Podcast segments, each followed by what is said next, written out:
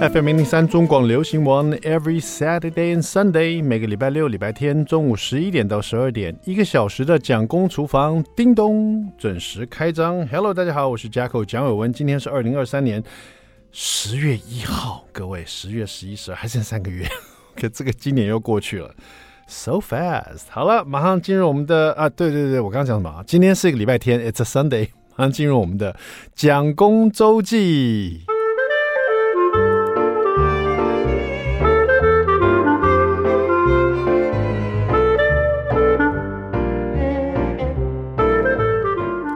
是不是时间真的过得很快？有时候这个你没有注意到，就一年就过去了。这个最快，这个最容易让你看到说或者感觉到时间过快，就是就是脸书了，随时跳出来一年以前、三年以前发生的事情。像这前一阵子，他突然跳出一年以前那个呃小朋友啊，这是我的小儿子，他的这个牙齿掉了一颗，然后他就想说要，因为小朋友他才啊、现在是那时候他是一年级。然后他就想说，把这个牙齿呢放在枕头下面给牙仙子，因为他睡着以后呢，我们就会去放一个五十块的硬币，因为五十块比较分量比较足嘛。然后你把它擦干净的话，它亮晶晶的，像个金币一样，所以我们就把它放在他枕头底下。他每次掉牙齿，我们都会放这个金币。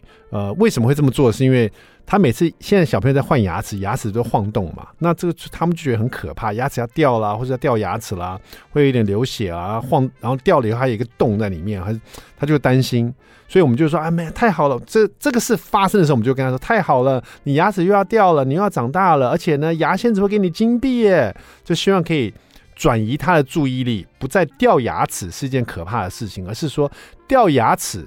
牙仙子就可以拿走，然后给他一个金币啊，他就会去想这个事情，这样，所以他就只要是牙齿快掉，他就很兴奋，就啊，爸爸，我要长大了，我牙齿要掉了，而且我又可以跟牙牙仙子领一个金币了，这样子。然后那那一年呢，他就掉了一颗牙齿，他就很开心，就说要放他枕头底下。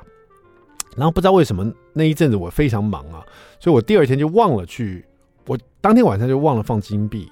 第二天早上起来，弟弟就一脸这种。有点失望，说：“哎，昨天牙仙子为什么没有来啊？是不是因为啊？”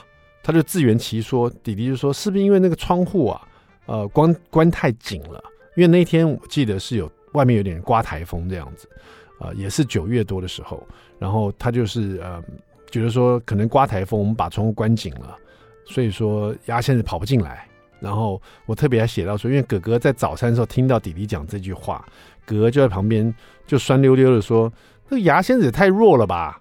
那窗户一关就进不来了。”然后我就把这件事写起来放在脸书上面。然后这是去年的九月底发生的事情，因为通常八九月这时候都会有台风嘛，哈。然后最近跳出来这个贴文的时候，我真的不开玩笑，我我真的马上拿去给蒋夫人看，我怎么感觉好像只有几个月前发生的事情，已经过了一年了，而且今年那个小儿子又掉了两三颗牙齿。然后也发生过这种事情，就是我突然又忘记给他一个金币这样子，所以我就他就所以最近的那个小儿子常常去怀疑说，那也有可能他现在已经升二年级了，他有时候就会自言自语说：“爸爸啊，我这牙仙子到底是真的还是假的啊？”我说：“为什么你会这样想？”他第一，他为什么会给我五十块的这个硬币呢？他怎么会有台币的？他他为什么不给我真正的金币啊？他为什么给我是五十元的这个？台币这样子，因为他二年级，他已经知道这个硬币的差别了嘛。哈，我说那那他，我还没回答他，就是说，而且啊，我在想，会不会是你们你们放的啊？这个五十元是不是你们放的？然后哥哥就在旁边偷笑，这样，因为哥哥也是到三年 三年级才真正的觉得说，嗯，这个金币是爸爸妈妈放的。然后后来他三年级，他牙齿掉差不多了，所以他就一直都没有再拿到金币了。然后我也没有正面的回答弟弟了。我想说，哎，你我不知道怎么讲。我觉得有时候看他们照片呢，不管是脸书的啦，还是说有时候在手机里面在整理一些照片的时候，现在手机就是一个大相簿嘛，就会看到哇，两年前、三年前，小朋友长大的真的很快啊。就说他是一点一滴、一点一滴，一直每天的长大。所以有时候他的脸呢，你如果回去看两三年前，尤其是这种一年级到五年级的小朋友。他脸变化的很大，一年级、二年级，或是说，呃，幼儿园大班的时候，脸是圆的，然后等到像我大儿子像五年级、六年级的时候，他脸就变长了，然后那个眼神呢、啊，或是他眼睛的里面那智慧感就不一样了。之前就好像好像很懵懂的感觉，很多事情就像现在的小儿子一样，还是很相信牙仙子，或者甚至于在一个快要不相信他的阶段，你知道，就就自己开始怀疑，然后就开始有很多面临，就是说他想到一些现实的事情，比如说牙仙子到底怎么进来我们家的、我窗户要打开，他能进来。可是窗户打开又有纱窗啊，那他可以打开纱窗，他为什么不会打开窗户呢？那牙仙子飞进来，他这么小，他怎么可以带这五十元金币呢？那牙仙子它是每个国家都有牙仙子，他他都给五十元台币吗？所以他问题越来越多，然后自己会去找答案，然后哥哥又在旁边讲一些酸不溜丢的话，就是我因为我又警告哥哥，我说你不要跟弟弟讲任何你的想法，你就弟弟问你，你也就假装不知道就好了，让弟弟一点一点去发现就好了。也不知道最后会是什么样的结局，但是今年我觉得这个牙仙子的这个神话已经差不多快戳破了，就看明年了这样子哈。也许有一年我会在 Facebook 上记录下来说，今年弟弟已经再也不相信牙仙子了，而且知道是爸爸给他五十元，因为他向我要求，爸爸，你可不可以不要放五十元金币，你可不可以放一百块的？我就知道他已经不相信牙仙子了。那那一年呢，这个记录下来，可能几年以后他又跳出来了啊！你看，小孩长大好快。他已经不相信牙仙子了啊！一个阶段一个阶段哈。好了，那么感慨一下，那不管怎么样了，这个时间过得很快，所以我们好好珍惜每一刻，活在当下，好不好？好了，稍微休息一下，待会马上回到蒋公厨房。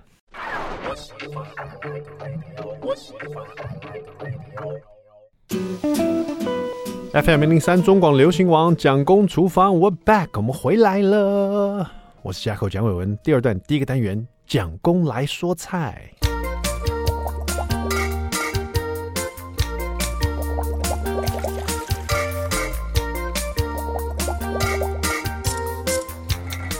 今天来说一道这个我做的一个便当菜，然后是一道叫做失败的饭团，所以叫失败的饭团。可是后来又取了另外的一个名字了。那我先跟你讲，其实这是一道失败的料理，可是做起来还蛮好吃的哈。那因为一开始呢，我想说今天帮这个小朋友带便当，我天天都有这个在 Jacko 蒋伟文脸书粉丝团哦，分享这个我带给小朋友的便当。因为小朋友就是肤质过敏嘛，没办法吃这个营养午餐，所以就爸爸帮他做这样子哈。那那天呢，就想说，哎，家里有这个 Costco 买的，呃，我将常常去 Costco 买那种大份的那个呃呃鲑鱼哈，然后买回来以后呢，就把它呃分装切好。就比如说每一百五十克啊，或者每两百克啊，把它切切一块一块，然后把它放冷藏，这样用保鲜膜包住放冷藏。要用的时候就直接拿出来，呃，就是退冰，然后就可以拿来呃烧制了，很快哈。那这种呃没有刺也没有皮的哈，这个鲑鱼呢，最容易做就是比如说鲑鱼炒饭。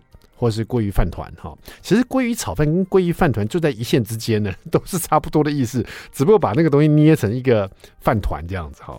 那为什么说这是一个失败的饭团？因为我一开始本来是打算呃煎一个这个鲑鱼，然后跟饭拌在一起以后呢，捏成那种三角饭团，三角就像御饭团那样子，然后再用这个啊韩式的海苔下面呃就是把它。贴在这个三角饭团上面啊，让它有一点好像长了头发或者有一个粗眉毛的感觉这样子啊。那遇到困难就是第一个，韩式的海苔哦比较薄，然后很容易碎掉，因为它比较油嘛哈。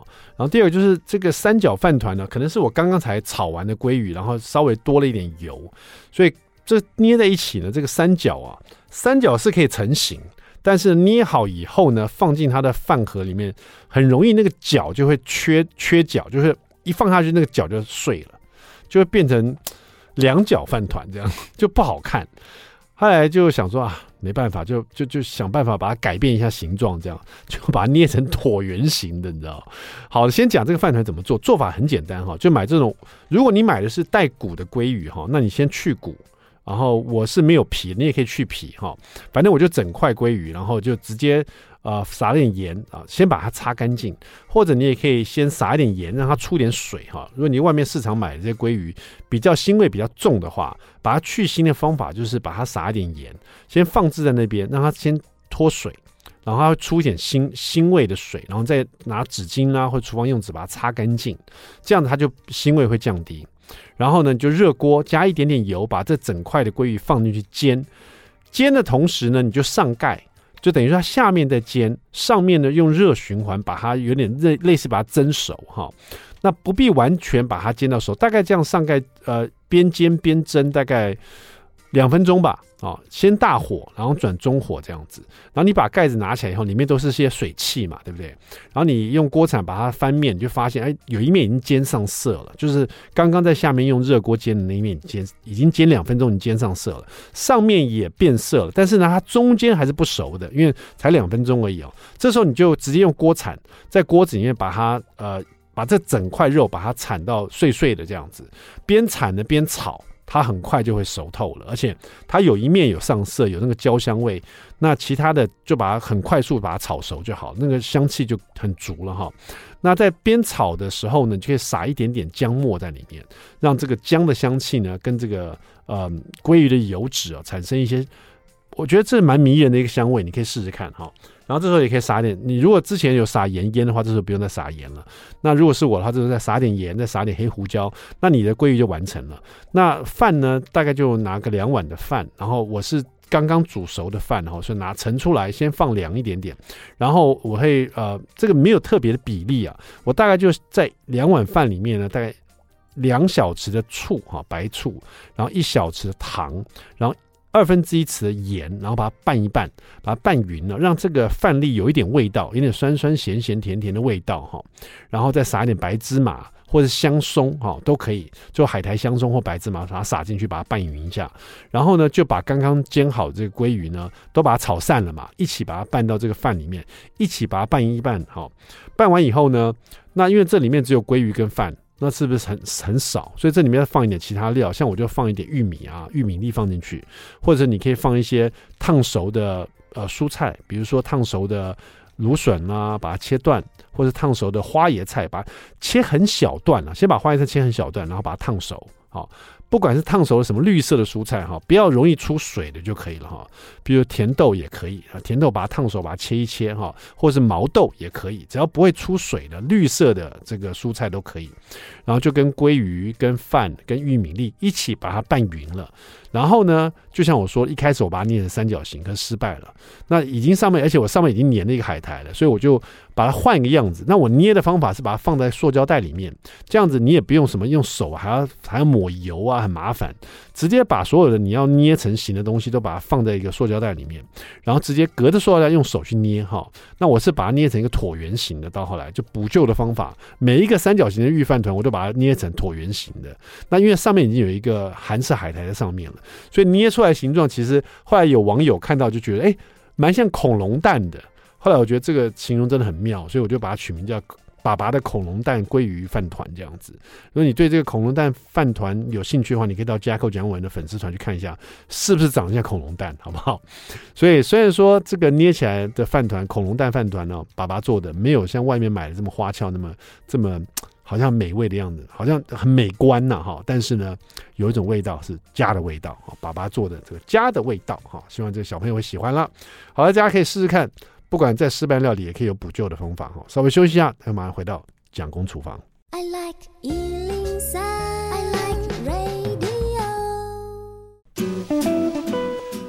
FM 零零三中广流行网蒋公厨房，我们回来了。今天我们厨房里呢，要访问一位，我原本以为他姓毛，可他原来不姓毛。然后呢，我以为他是这个学习是或者他的这个专长是有关饮食，他好像也是，但其实他学的是人类学，这样，所以我想的都落空了，这样子。我们欢迎我们今天的作家肖一奇毛奇，Hello，毛奇你好，嗨，蒋公好，大家好。这个毛奇就是我认识你，就是。就是你的笔名是毛奇嘛？对，就像很多认识我的叫我蒋公，其实我是蒋伟文嘛，哈，对，所以甚至有很多这个作者来到了蒋公厨房，然后看到我说啊。原来蒋公那么年轻呐、啊！我说不然呢？难道他真的是以前那个蒋公吗？就是，对不对？对，我们是毛奇，你是饮、嗯、这我看你的 profile 上面写的是饮食工作者，可是事实上你也是以做呃记者出身的，是不是？对，我前几年做的都是专职的餐饮记者，嗯、然后跑产地，可是同时也去吃 fine dining 采访那些主厨，这样。是你的那个脸书叫做“深夜女子公寓”的料理习作哈、嗯，是的，就看这个名字呢，就有很。多感觉，就觉得它是一个美式影集吗？还是它是一个，还是它感觉比较像日式影集？因为有一个料理席坐在后面，你、嗯、知道？所以到底它是这个深夜女子呢？她为什么要在这个做所谓的深夜这个席座？是你在做料理吗？还是你介绍大家你深夜以后你想吃什么？哎、欸，这这两者好像都有哎、欸嗯，就是你可以呃看到，比如说下班之后可以简单做的一些食物。那我我会希望就是说表达一些像是当季的食材。我、嗯、逛菜市场超好玩的，就是你可以跟婆婆妈妈斗智啊、拉赛啊、买东西啊，然后他们手里会留好货给你。然后呃还有就是烹饪这件事动手做本身就很有趣嘛，嗯，呃、都是可以收尾的。然后，呃，深夜想吃什么，这也是有的。有时候晚上，或者说夏天很热的时候，就会想要来一点气泡饮料这样。先聊一下深夜习作这一这一块好不好？因为是为什么都是总是在深夜啊？这个这个也是其实蛮有趣的，因为大家在深夜里面的时候，总是有一些对美食的一些遐想，或者是突然之间想要吃个什么，好像不吃到就觉得很不过瘾的感觉，你知道？就觉得今天晚上会睡不好。那吃了有时候又很后悔哈，为什么在深夜里面就会有这种很矛盾的这个对应对对美食的一种无可抗拒的方这事情呢？是因为睡太晚了吗？你呃也也没有，你不是上班族吗？你早就要起来，我是上班族，你为什么、啊、你为什么睡那么晚？呃，我我我没有睡太晚，因为我现在自由业 睡的比较晚，因为你 写的是深夜嘛，深夜感觉是蛮晚的。就是有点像是夜阑人静的时候，然后心里就有一个声音冒起来，就是我要为我自己做点什么。是，那可以煮个什么东西来吃，或者是哦吃个什么？它它很快嘛。那你在你在深夜是最常煮什么？嗯、你是一个这种那种料理新手，还是你是一个很会下厨的人？我普通哎、欸，还是你是为了让自己满足深夜里面对食物的这种渴望，才越来越厉害？每天在那边下厨，我觉得经验是有差的，开始累积，会会熟能生巧，不知不觉就 就呃就做的会比较熟练这样子。所以你的意思说，你一开始这个单身女子这个的深夜习作是从泡面开始嘛，然后到来慢慢慢慢就变得越来越厉害，甚至变成 晚上也来做个 fine dining 的意思。哦，这是泡面是是这样的，就是我我觉得泡面这种技术难度比较低的东西，是是是就是你。你如果要做的话，也不用特别浪费大家的时间去看吧。然后，所以如果你要做，就要好好的拿出诚意。就是比如说，我们做炒泡面，我们从虾头开始炒，嗯，炒出那个香香的虾油，然后来炒那个泡面。那我就觉得不错，我做了什么？嗯、果然是文字工作者哈，懂得怎么去把这个事情好的包装一下。对，同同样的一句话，可以把它写的更有趣一点，对不对？是是。同样是泡面，可是你可以把它做的更有趣一点嘛？真的，真的是你从虾头开始炒的话，就不一样了。是。你自己在深夜的时候最常最常会做什么样的人？最常会做什么样的东西来抚慰自己的心灵？最常哦，其实我我我觉得有时候越是深夜想吃的东西就越邪恶，对身体健康越不好啊。像 嗯嗯，比如说我我会那种，就是比如说人家很少中午会想吃咸酥鸡的，对不对？哈，对，咸酥鸡也只有晚上才会开嘛。有些东西就只有晚上深夜才会有。是或或者是说它它伴随是一种松弛的心情哦，就是你在上班的时候紧锣密鼓的，你在那边吃鸡排，就感觉这人太不上道了吧？嗯。然后可是你下班之后，你就觉得说，我想要放纵放松，那我就会。想要咔的一声开啤酒，然后然后我平常晚餐没吃完的意大利面或肉球，我就再加上乳酪丝进烤箱烤一下。对，真的在晚上的时候，真的会想放肆放纵一下。其实你刚才讲没有说，我从来也没有在中午或是下午想要喝个啤酒。就是有时候，其实我不是一个喝啤酒的人，我对啤酒甚至没有什么渴望。嗯，这朋友聚餐的时候，我也不会想喝个啤酒。但是深夜就莫名其妙哦，一个礼拜总会有一次经过那个超市去买明明天的食材。来的时候想说，要不来一罐啤酒，也不知道为什么，是被广告打中了吗，还是怎么回事？都有这种奇怪的习惯，你知道？那个气泡上升这件事本身就带着愉悦感。你要开香槟，其实也是可以。喝酒不开车，开车不喝酒。对，我突然想到说，我们要做一个警语，这样子哈。是深夜喝酒的时候也不要开车，深夜喝完酒睡觉就好了哈。是，但是深夜喝酒可以配咸酥鸡嘛？就是你不觉得，就是有时候深夜你就去逛超市，你明明不是要去买酒，可是你就会想要喝个啤酒。哦、呃，对，深夜深夜想看看，我我我之前是住在市区啊，平地市区，因为我现在住在山上。然后呃，我在山上晚上这样当然没有东西可以买，可是我会观察到一个现象啊，就是半夜不管是大安区深夜时分的那个呃超市啊，或者是说那种呃呃，我外双溪 山下那个便利超超商，呃，其实深夜的时候都会有一些人在那边徘徊，你知道吗？嗯就是它，它是除了家之外的另外一个场所，你可以买一点东西，你可以找个理由开小差，从你家里面走出来溜一溜。嗯、对，对，甚至于现在很多那个便利商店都会有座位给你嘛，哈。对对对。对，我记得以前还没有座位的时候，哈，我还比较年轻的时候，那那时候常常跟一些老外一起分租公寓这样子，哈、嗯。然后老外常常跟我讲说。因为我们有时候年轻就想要出去外面跑一跑嘛，去一些夜店啊、嗯、玩啊什么。然后老外说：“可是夜店每次都挤不进去，些很贵啊，我们要不要去 Seven 玩就好了？”我说：“ 去去 Seven 有什么好玩的？怎么玩？就你会看到台北很多老外都会选在便利商店外面买一些啤酒，在那边喝啊。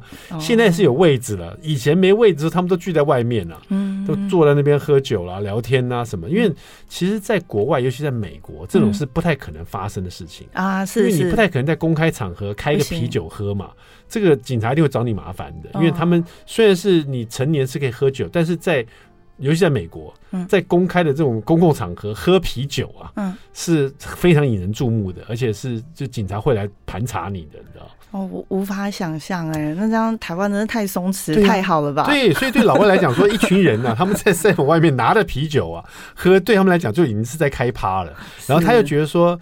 不管 Seven 还全家啊，他那门口都会放音乐，哦、都会放音乐嘛，是是，是不是跟夜店其实也蛮像的？就是一个减配版的，减配版的啊，对，也不用挤进去，也不用门票，然后也可以那么喝酒，也可以聊天。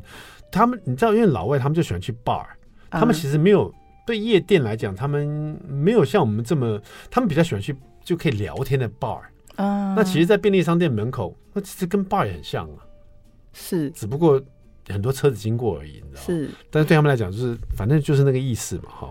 好了，今天很快，这个我们访问到这个毛奇啊，但是聊的太太走太前面了哈。带回来呢，还有几个问题想问他。第一个就想问他，他为什么笔名叫毛奇呢？害我以为他姓毛。第二个，他现在这 FB 啊，还有他之前还在做的 Podcast，是不是每天都有在跟这个呃？更新呢，还是现在很多红的这个、嗯、这个这个 podcaster 就不做了这样子，或者不再更新了哈，或者他的脸书现在还是在写有关美食的事情，还是在单身女子的公寓里面做他的料理习作吗？待会回来问一下我们的毛奇，别走开，马上回来。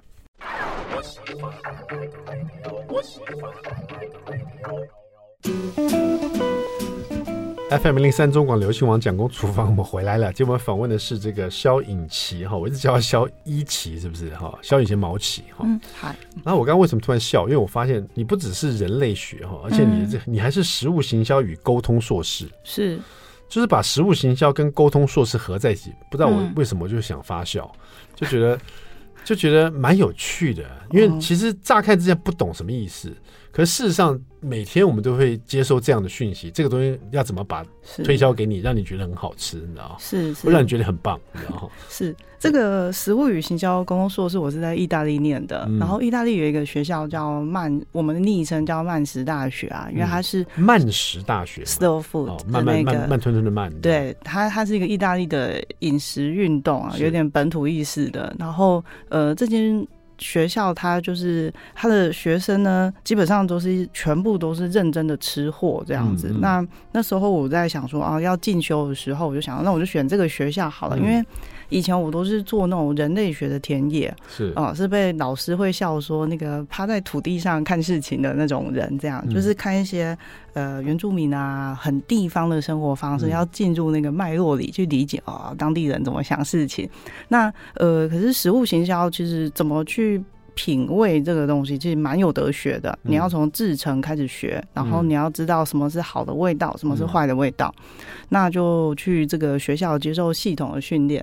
所以就在这个学校里面哈、啊，你要懂得怎么沟通和卖东西，首先你要懂得怎么吃嘛。嗯，也是 对，也是对也是对。所以我们就就是一个吃吃喝喝的学校，然后一一方面那也是在一个呃意大利就是美酒最好的地方，它在北边的皮耶蒙特。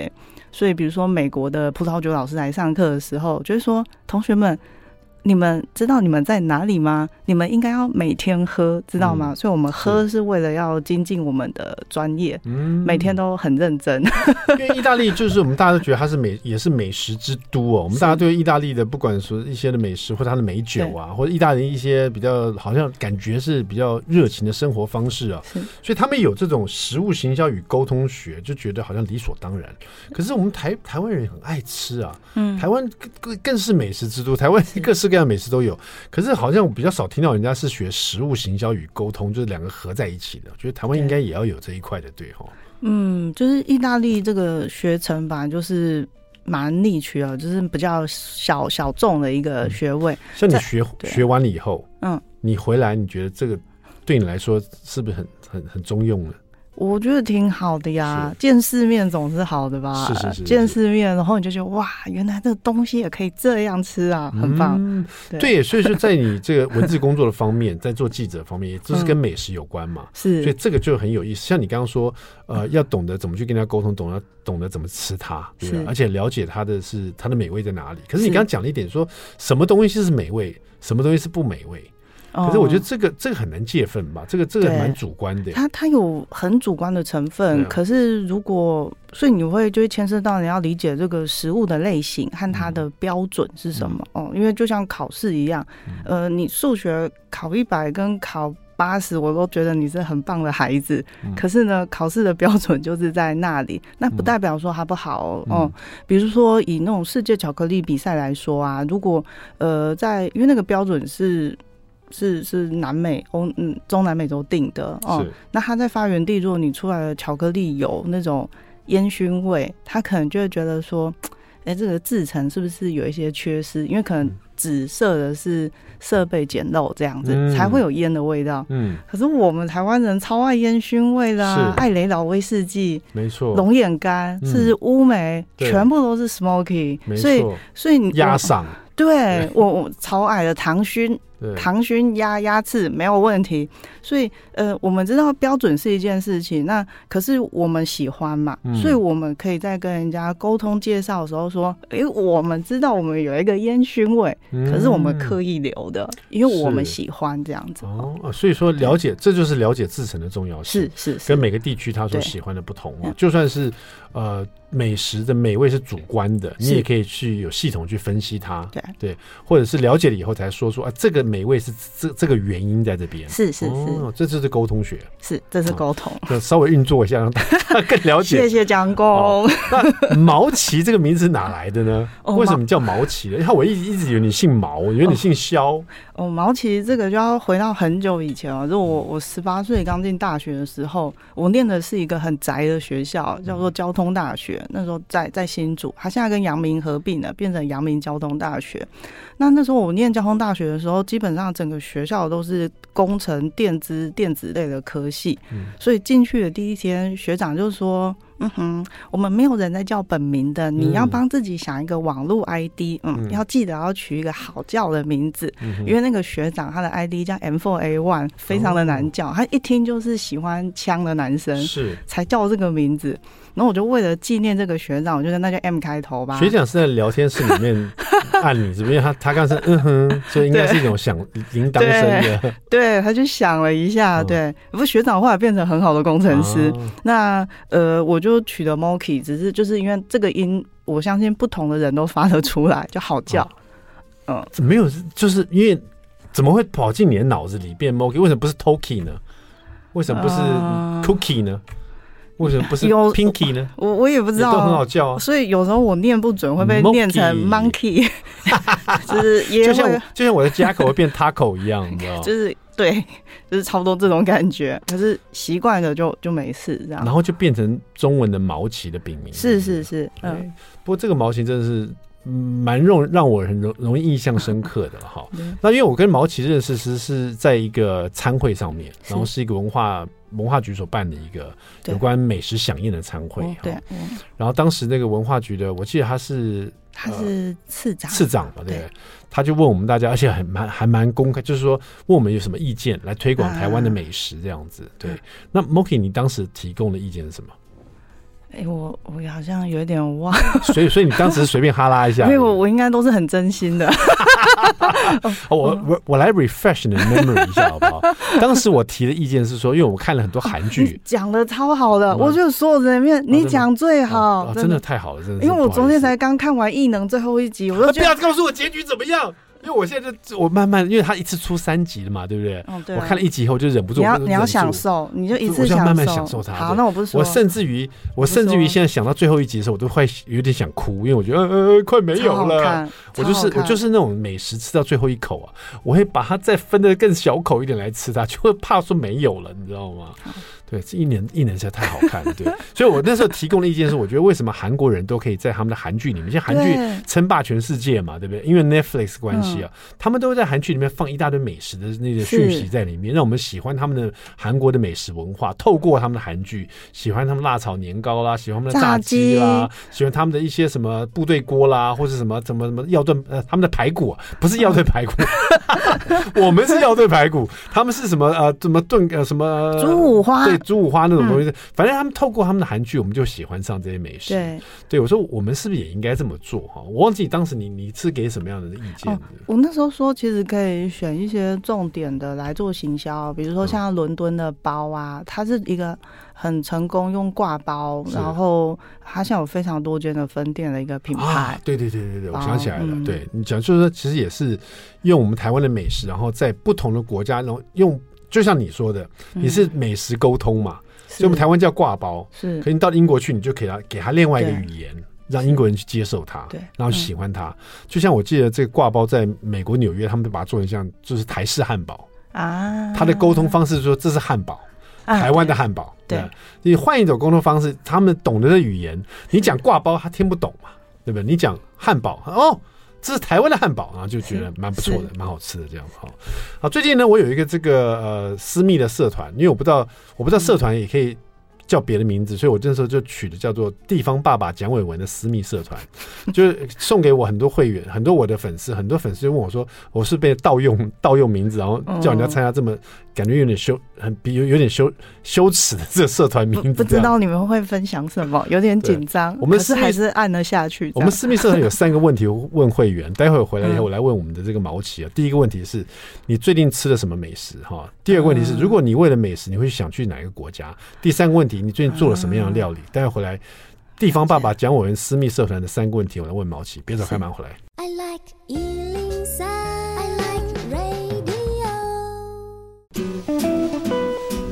FM 零三中广流行网蒋公厨房，我们回来了。今天我们跟一个吃货哈，就是一个饮食的工作者，这个深夜女子公寓的料理席做 FB 的主管人哈，他就是我们的毛奇哈。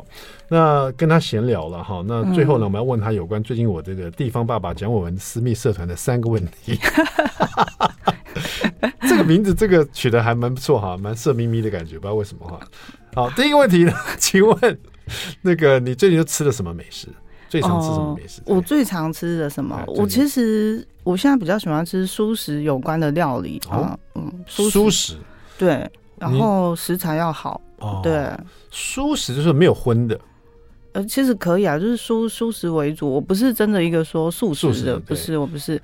然后我最近有吃到一个印象深刻的呢，就是因为现在是超夏天夏天的尾巴了，是把那个绿竹笋啊拿去炙烤之后。